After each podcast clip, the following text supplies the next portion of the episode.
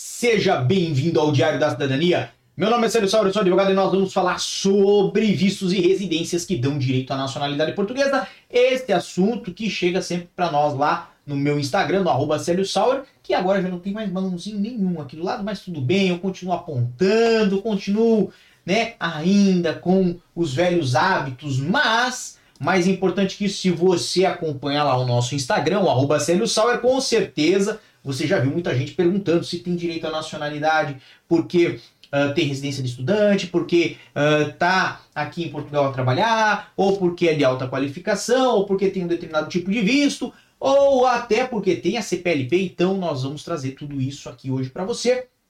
Obviamente, não somente isso, nós vamos trazer o que está na lei. Óbvio, né? A lei ainda como está, porque ela também está em alterações. Isto não vai ter prejuízos, né? pelo contrário, vai ter uma abertura maior. Depois nós vamos trazer, quando for publicada a alteração, com esses benefícios que nós acabamos por falar. Agora, o mais importante, o mais importante está na tela de vocês, que é justamente isso aqui: vistos e residências para nacionalidade.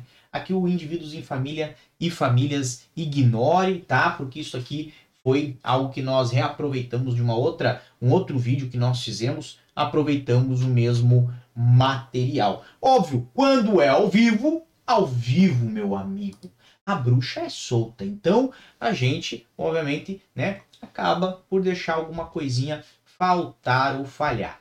Obviamente tem que agradecer quem está ao vivo comigo, já que nós estamos ao vivo, né? Tem aqui Vandex Alves, Guilherme Baron, que mandou aí um abraço, então um grande abraço Guilherme Baron, uh, Joab Ronald da Silva, Dida Rodrigues, Vandex que fala de Leiria, então um abraço para Leiria também. Uma hora vou passar por aí, certo? Porque é uma terra muito bonita, muito gostosa de estar. Mas vamos de novo aquilo que nos importa.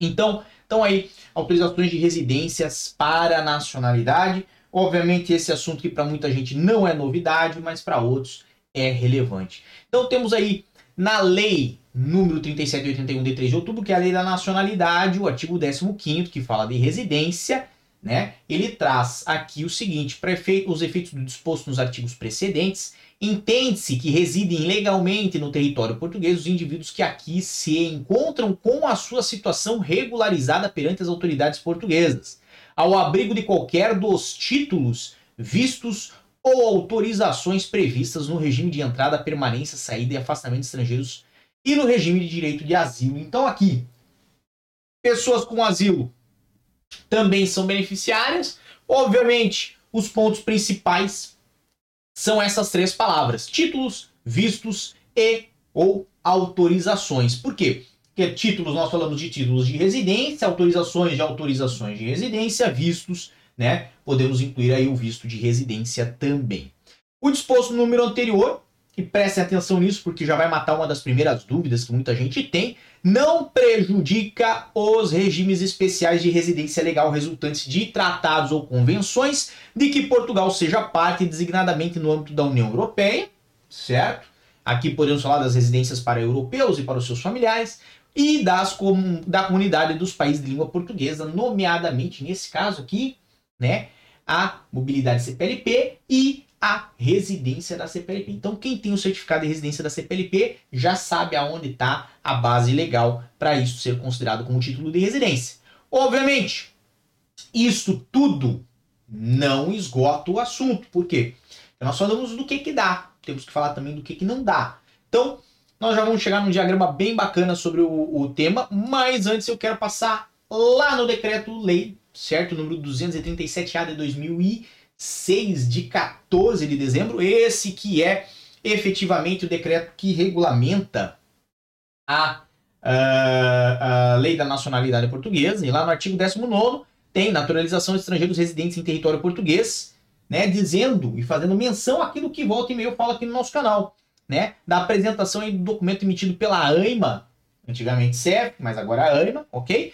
Comprovativo de que reside legalmente em território português há pelo menos cinco anos ao abrigo de qualquer dos títulos, vistos ou autorizações previstas no regime de entrada, permanência, saída e afastamento de estrangeiros e no regime de direito de asilo ou ao abrigo de regimes especiais resultantes de tratados ou convenções de que Portugal seja parte designadamente no âmbito da União Europeia e da comunidade dos países de língua portuguesa. Então tá aqui sacramentado também para que ninguém fique com dúvida se a EI da CPLP confere esse direito ou não. A prova da residência e do conhecimento da língua portuguesa lá no artigo 25 também traz né, de que a AIMA pode emitir um documento comprovativo da de residência legal em território português com base nos elementos dele arquivados ou em averiguações realizadas para o efeito. Então, basicamente, Portugal, diferente de inúmeros países, considera uma grande variedade de títulos e autorizações de residência como possibilitantes de se atingir a nacionalidade portuguesa. Por exemplo, imagina seu José, que veio para cá como uh, aposentado, fez um título de residência, certo? E como residente legal em território nacional aposentado, que é, né, reformado, que é, ele não trabalha. Também não viu razão para estudar em Portugal, porque porque ele já estava cansado de aprender coisas, é uma pessoa já que teve o seu, a sua trajetória, não vai necessitar mais trabalhar, está com a vida tranquila, certo?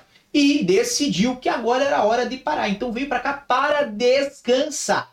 Tem título de residência desde que chegou e esse título contabiliza prazo legal para nacionalidade portuguesa.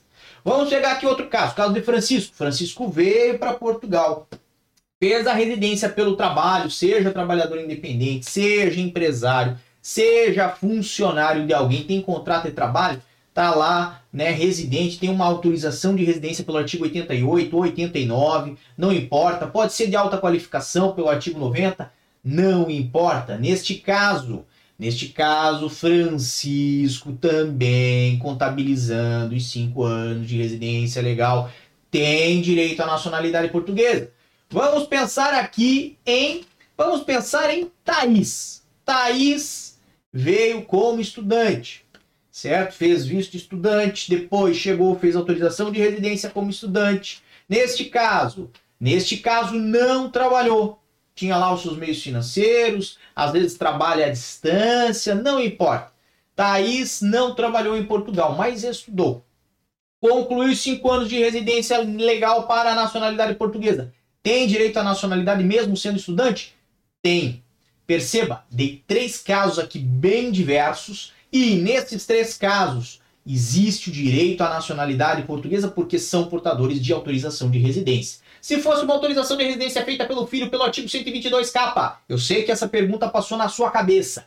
Também tem direito a somar o prazo para chegar à nacionalidade portuguesa. Então perceba, diferente de outros países, por exemplo, a Espanha eu sei que as residências lucra não lucrativas, elas não somam esse prazo ok? Existem países que, se você não tiver uma residência uh, uh, esteja relacionada ao trabalho, você também não soma o prazo para a nacionalidade. Então, consoante né, o país, as regras se alteram. Agora, aqui em Portugal, aqui em Portugal, nesses casos todos que nós levantamos, faz direito à nacionalidade portuguesa. E, inclusive, para quem é cidadão europeu, um italiano, veio aqui, fez o registro na Câmara Municipal, nunca foi ao CEF, nunca foi a AIMA.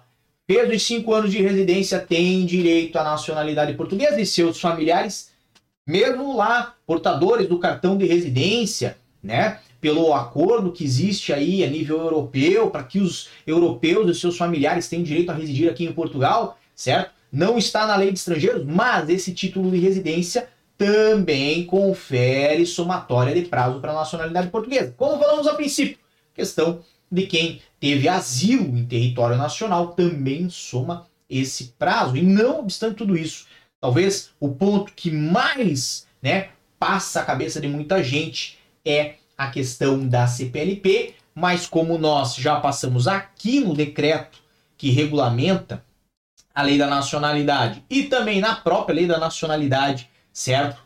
Não há prejuízo se o título de residência for através de um regime especial de residência legal resultante de um tratado ou convenção, nesse caso da comunidade dos países de língua portuguesa, ali número 2 do artigo 15 da Lei de Nacionalidade, traz esse esclarecimento que eu quero que fique muito claro para você, tá bom? Então, vamos para um diagrama que traz aí os processos que permitem e os que não. Torço para que tenha ficado num tamanho bacana que dê para ler. Mas temos ali, então dentro desse nosso funil, três casos que podem somar prazo para nacionalidade portuguesa. São os títulos de residência, podem ser de estudantes, trabalhadores pelo 88 89, pode ser pelo artigo 122, por exemplo, pode ser profissional de alta qualificação. Tem os vistos de residência, certo? E tem alguns que contabilizam, né? Outros, certo, não são contabilizados. E veja, não é pelo tipo do visto, mas sim, né? Nós já notamos que tem uh, declarações dadas pelo antigo CEF, agora pela AIMA, né? Imagino continue na mesma situação em que isto é contabilizado e outros em que não é certo? E aqui vale uma atenção especial para os vistos de residência e também acordos especiais. Por exemplo, a da CPLP contabiliza, registro europeu contabiliza, familiar europeu também contabiliza, certo? Isso aqui, lógico, né? Não é, é, esgotando a matéria, mas nós temos aqui exemplos né, dos principais processos em que vocês podem ter certeza que existe aí uma contabilidade e, obviamente, né, com estes que estão dentro do funil, há a possibilidade de realizar o pedido de nacionalidade portuguesa, mas o ideal é sempre solicitar a contagem de tempo na AIMA. Por quê? Porque daí você tem certeza que você cumpriu os requisitos legais, nesse caso aqui, cinco anos. Tá bom? Agora, do lado de fora do nosso funil, tá fora do funil, não vai cair ali na nacionalidade, certo? E nisto tá o quê? Estão os vistos de estada temporária e de curta duração. Por que, que eu estou fazendo esse detalhe especial para esses dois casos? Visto de curta duração, porque há muitos cidadãos de Angola, Cabo Verde, Moçambique, que né, tiveram vários vistos desses Schengen, vistos de curta duração para entrar em Portugal, visitar familiares e etc e tal, e estes períodos não contabilizam. E né, o estado temporária, por quê? Porque muitos estudantes que vêm a Portugal acabaram por fazer o visto e queriam o visto D4, que era o visto de residência para estudante, para viver aqui, mas tiveram um visto que era o de estada temporária para 365 dias. Neste caso, não é, permitindo acesso a um título de residência e, por essa consequência, não contabilizando o prazo de uh, residência né, legal para a nacionalidade portuguesa. Obviamente, isto né? É uma fatalidade, acontece, mas cabe nos deixar claro aqui que não entra na contabilização. Ainda mais importante, aqui no número 3 do artigo 15 da Lei de Nacionalidade, temos o seguinte: para efeitos de contagem de prazo de residência legal previsto na presente lei, considera-se a soma de todos os períodos de residência legal em território nacional, seguidos ou interpolados, ou seja, contínuo ou não, desde que os mesmos tenham decorrido num intervalo máximo de 15 anos. E, obviamente, aqui vale a pena fazer a menção que hoje, dia 16 de janeiro de 2024, permitiria uma pessoa a fazer a contabilidade de todo o prazo de residência legal que teve em território nacional desde 16 de janeiro de 2009. Anterior a isso, não contabiliza. Bem, chegamos ao final do nosso vídeo de hoje. Lembrando que nós sempre estamos aqui de volta, certo? Trazendo algum material relevante para vocês e vocês podem acompanhar mais informações lá no meu Instagram, no arroba bem como fazer sugestões para as nossas pautas. Um grande abraço a todos, muita força e boa sorte. Por enquanto é só. E tchau. O que você acaba de assistir tem caráter educativo e informativo. Compõe-se de uma avaliação genérica e simplificada. Agora, se você quer saber de fato como as coisas são, você vai ter que ler.